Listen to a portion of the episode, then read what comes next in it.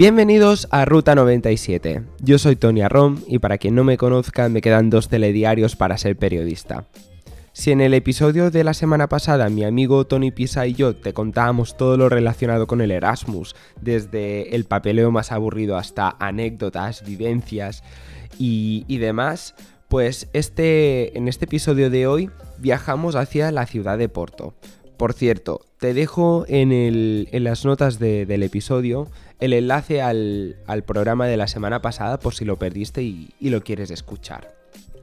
En el episodio de hoy hablo con Judith Cabrera, ella es mi pareja y nos va a explicar el viaje que, que, hizo a Portugal en verano de 2019 coincidiendo con las fiestas de San Juan.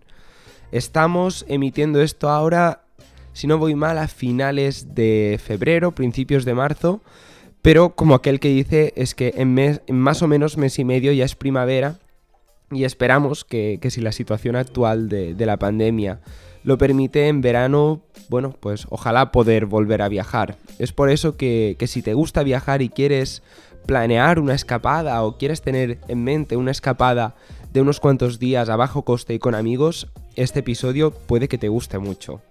Así que a grandes rasgos hablaremos sobre la logística del viaje, sitios interesantes para poder visitar, gastronomía y demás cositas para, ver algunas de ellas bastante sorprendentes para tener la mejor experiencia posible sin que, sin que el bolsillo sufra al final.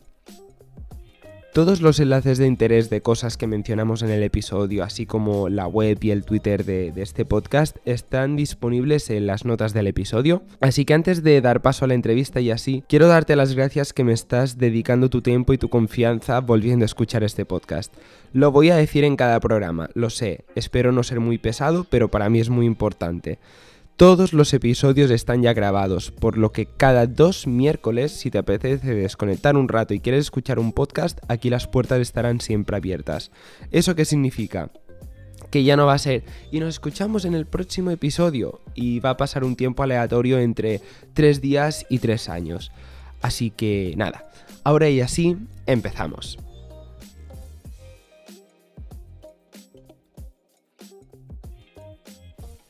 Hola, ¿qué tal Judith? Muchísimas gracias por haber aceptado la entrevista. Gracias a ti por invitarme, Tony. Hoy estás aquí porque nos vas a contar tu viaje a Porto. ¿Cómo es que decidisteis ese destino?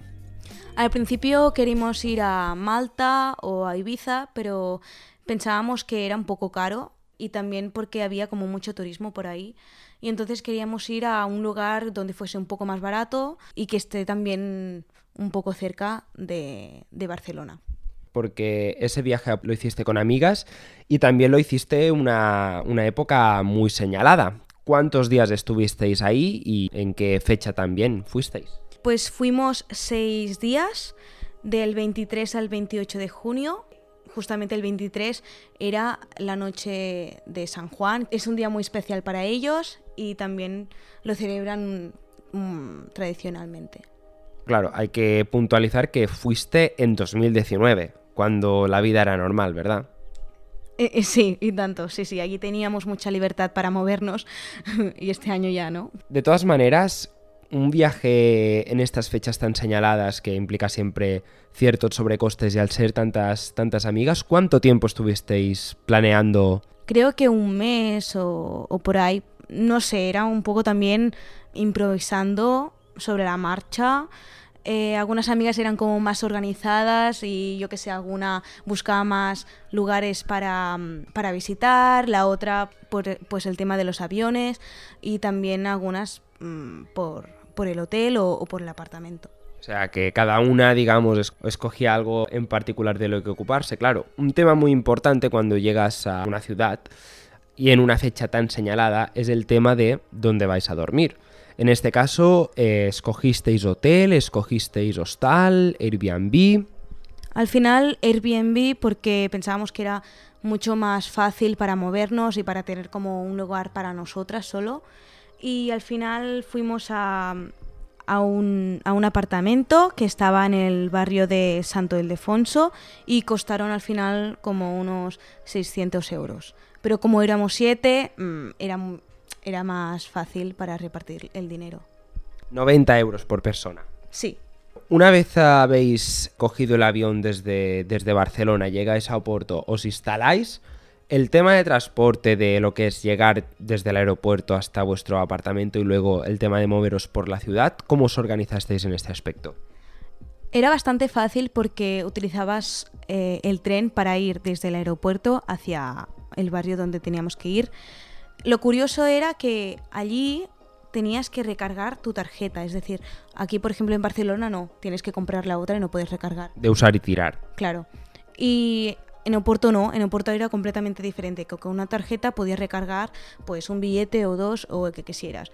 Y era bastante barato, creo que fueron como 6 euros eh, desde el aeropuerto hacia, hacia el apartamento. Estuvo bien. Y después ya allí, cuando estuvimos instaladas, estábamos muy cerca del centro, creo que eran como un cuarto de hora andando y entonces para gastar mm, un billete que tampoco servía de mucho porque estás al lado, eh, no hacía falta. Entonces casi siempre mm, fuimos andando, pero sí que alguna vez pues alguna estaba muy cansada y decía, bueno, pues quizás nos colamos en el metro. Y entonces, bueno, es que no, no van como como aquí que hay como una puerta para que, para que puedas entrar, sino era totalmente libre. Entrabas en el metro a través de un lector de, tarjetas y no había como puerta para entrar eh, para que sea como más controlado, sino allí podías pasar tal cual si no había un segurata.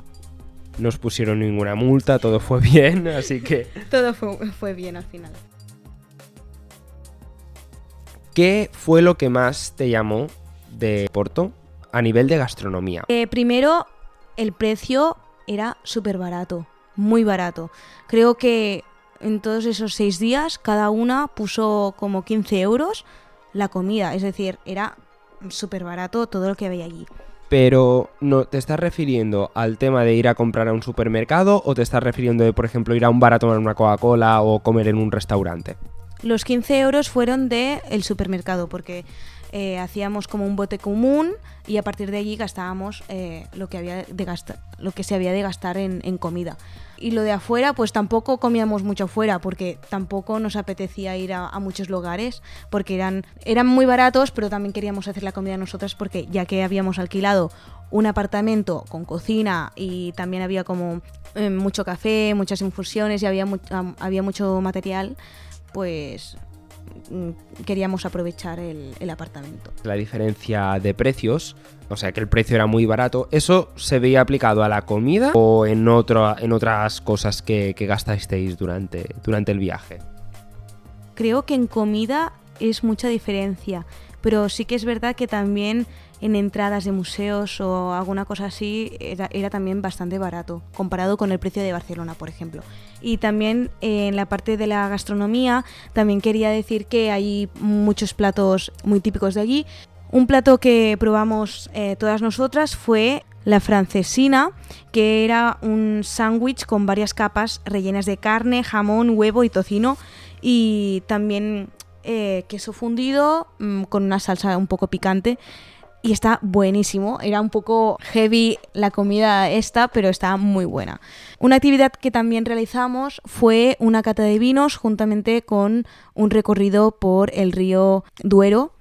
Y bueno, la cata de vinos también mm, era impresionante porque había como todo todos los almacenes que eh, guardaban los vinos, cada vino como era, nos dejaron probar mm, tres tipos de vinos, que también fue curioso de verlo en otro país. Y también finalmente en las sardinas también son, también son muy famosas allí. Había una tienda era la decoración de la, de la tienda era brutal, estaba súper bien cuidado y además también había un montón de latas que podías comprar. Eran un poco caras porque yo creo que eran también un poco de guiris, pero es que era brutal. Y creo que casi todas compramos un, paquete de, de, sardinas o de pescado porque nos hacía mucha gracia porque los envases están decoradísimos con muchos colores y con... Estos que te da hasta penita abrirlos, ¿no? Una vez tienes que, que probarlo. Yo creo que no he abierto el mío aún. No sé si está en la cocina o no lo sé. Tema de salir, por ejemplo, lo típico que aquí en España se hacía al bar a tomar una Coca-Cola, un café. ¿Esto era más o menos igual que en España a nivel de precios? No, era mucho más barato, la verdad. Sobre todo el tema de lo que es ir a desayunar, porque imagino que, que saldríais a desayunar y tal. No fuimos a desayunar, pero sí que me acuerdo que algunos bares hacían como una oferta, pues que era tope barato. Por ejemplo, mm, creo que 3 euros una madrina con un café o, o creo que menos aún, 2 euros. Era una barbaridad, pero estaba muy bien, la verdad. No aprovechamos, pero bueno, sí, sí, era muy barato, la verdad.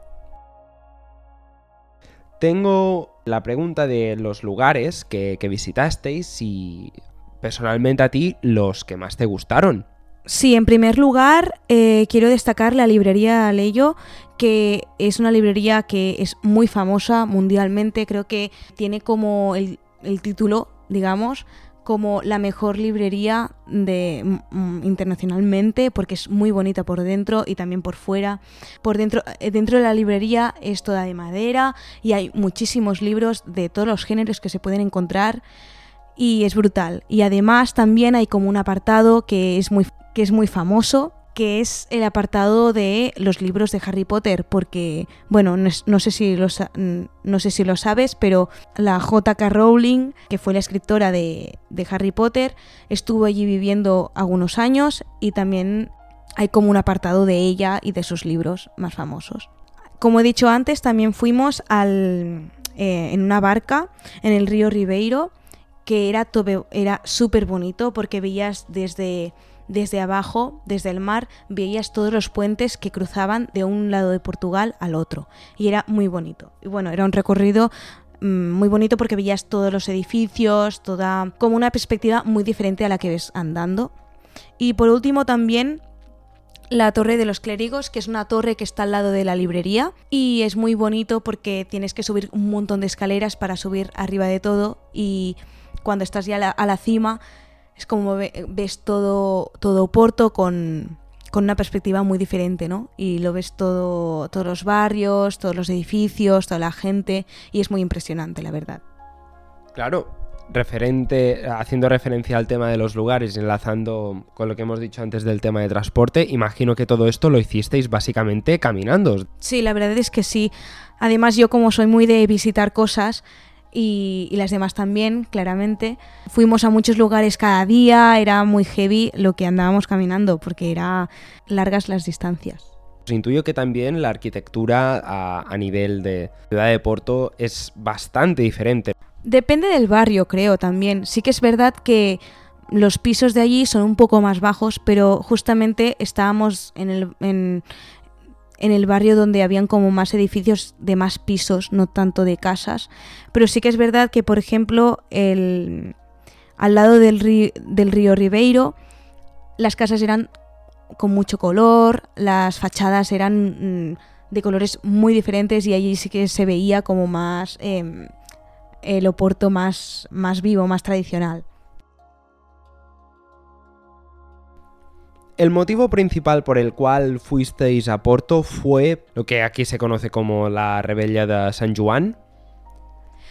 Cuando llegamos al apartamento eh, había el propietario allí para darnos las llaves y toda, toda la pesca. Entonces el propietario nos dijo que justamente habíamos llegado al día más especial del año porque se ve que en Oporto aprecian muchísimo el día de San Juan, Básicamente la fiesta está a lo largo del centro de Oporto, sobre todo en la Avenida de los Aliados y también en la Ribeira. A la Avenida de los Aliados vimos un escenario muy grande con artistas portugueses, supongo, porque no entendíamos el idioma en que cantaban, pero cantaban en directo y había mucha fiesta, mucho ambiente, mucha gente, muchos niños, muchos, mucha gente grande por allí también. Paseando por allí también olíamos algo muy raro, que era el, el, olor de las sardinas y nosotros nos preguntamos um, qué está pasando y se ve que hacía, habían paraditas de gente que venían sardinas hechas ya en, en, el, mismo, en el mismo momento y la gente compraba sardinas y era como muy raro porque, claro, nosotros veníamos de Barcelona, que Barcelona ni de coña mmm, ves gente haciendo sardinas en la calle y era muy raro. Después fuimos a pasear un rato por, mm, por las calles de Oporto, porque era el primer día que, que habíamos llegado. Después de dar un paseo, vimos que mucha gente también vendía unos farolillos de luces. Y entonces, pues era la oportunidad de hacerlo por primera vez todas juntas, las amigas, en un país em, que no, había, no habíamos ido nunca. Entonces compramos un farolillo de luz y entonces fuimos a la Catedral de Oporto, situado en la parte alta de la ciudad, y allí había también un montón de gente, no se podía ni pasar, nos perdimos algunas y otras, estábamos buscando las otras porque estábamos muy perdidas, porque era mucha gente allí. Al final nos encontramos todas y seguidamente encendimos el farolillo de luz.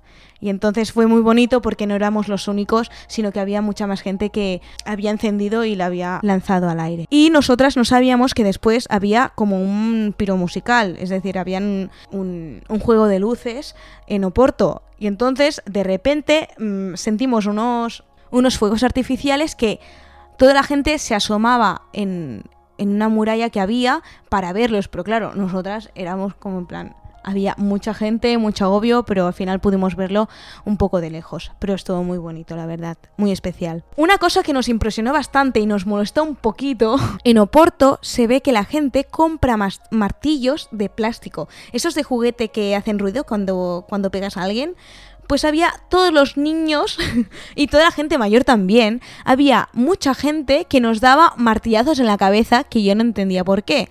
Y se ve que lo hacen como para dar buena suerte o algo así. Y creo que alguna de nosotras se compró un martillo de plástico. y al final nos hizo gracia al final porque era como que heavy que, que, hagan eso. En, que ahora ni se podría hacer, la verdad. Pero sí, era muy divertido. Pero muy, muy curioso, la verdad.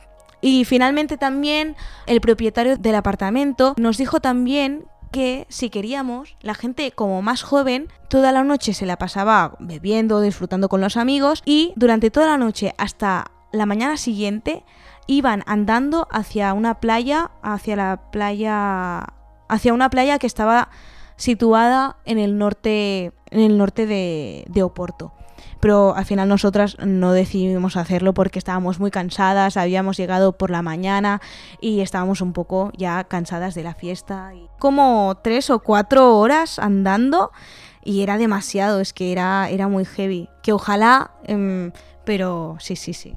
Se ve que esta caminata de los jóvenes hace como muchísimos años que se hace y que es muy popular, que solo lo saben la gente de Oporto, porque si no nosotras no lo sabríamos, pero sí, sí, sí.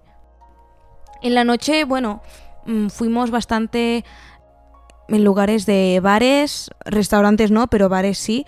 Y también, pues, un poco en, los barrios que había como más ambiente de fiesta, digamos, porque era, estábamos de vacaciones y queríamos un poco de, de desconexión de nuestras vidas rutinarias. Entonces fuimos a alguna discoteca que nos gustó pero también mucha gente, mm, había gente de otros sitios que eran, que eran también turistas. Pero me gustó mucho una noche que descubrimos un karaoke que solo tenías que consumir, tenías que pagar la consumición, pero la entrada era gratis y era muy guay porque conocíamos a unas, a unas chicas bastante idas, pero era muy gracioso y la verdad que es que disfruté un montón y en las discotecas también. Bueno, que básicamente eh, íbamos a los bares a beber un poco y a disfrutar de, la noche y de la compañía. Esto también es importante por si algún día vais a Oporto para que no os encontréis con, con la misma situación. A ver, básicamente estábamos paseando, eh, era de día, estábamos en la calle, todas pues jijijaja, ¿no? Con, los con las amigas. Y entonces una se cayó en medio de la carretera y todas irlas eh, todos, todas todas las fuimos a rescatar porque estaba en medio de la carretera con los coches otras tía, y nosotras. ¿A ti qué te ha pasado? ¿Qué, ¿Qué, ha pasado? Y al principio era como un poco tonto, ¿no? Era como una caída así, pues que te caes y ya está, y que no, no te has hecho nada, solo es un rasguño.